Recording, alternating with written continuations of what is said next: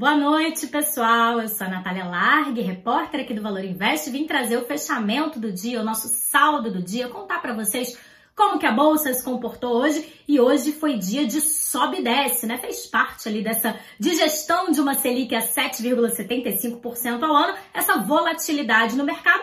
Mas para terminar o dia, o Ibovespa fechou em queda. Pois é, uma queda de 0,62%, está com um pouco mais de 105 mil pontos. E o que está ali no radar do mercado novamente é a questão dos riscos fiscais. A PEC dos precatórios, que seria votada já agora, foi adiada para a próxima semana na volta do feriado, né? Então as incertezas continuam, o mercado não sabe ainda o que, que vai acontecer, se ela vai ser aprovada, se ela vai passar ou não.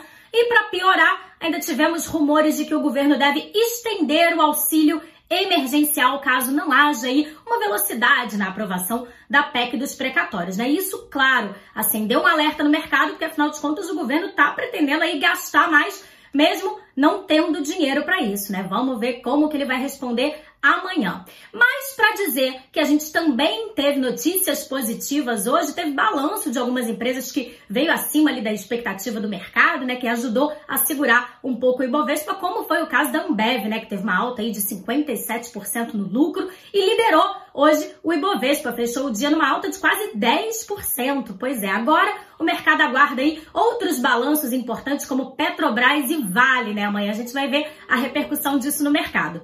Hoje, o dólar comercial fechou em alta, voltou a subir 1,25%, está cotado a R$ 5,62. Amanhã eu volto para trazer as notícias do fechamento da sexta-feira e também da semana, né? Vamos ver se o Ibovespa vai ter uma semana um pouco melhor do que a da anterior, né? Que não foi nada boa. Então, até amanhã e uma boa noite a todos.